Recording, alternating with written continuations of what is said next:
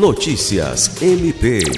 O Ministério Público do Estado do Acre, por meio do Grupo de Trabalho na Defesa dos Direitos das Pessoas com Transtorno do Espectro Autista, GTTEA, participou na última segunda-feira da abertura do terceiro encontro de artes cênicas e acessibilidade cultural, práticas e desaprendizagens, realizado pelo curso de artes cênicas da Universidade Federal do Acre realizado pela UFAC em parceria com a Universidade Federal do Rio Grande do Sul e a Universidade Federal de Santa Maria.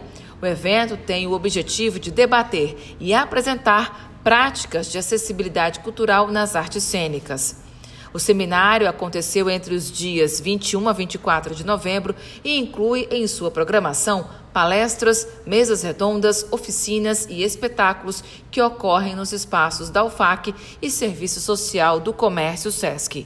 O promotor de justiça, Ocimar da Silva Salles Júnior, no ato representado pela servidora Thaisa Ribeiro, que apresentou as ações desenvolvidas pelo MPAC nessa temática, como a criação do GTTEA, o projeto TEA, eles não estão só, a campanha e cartilha Lugar de Autista é em todos os lugares e o projeto Cidades Acessíveis.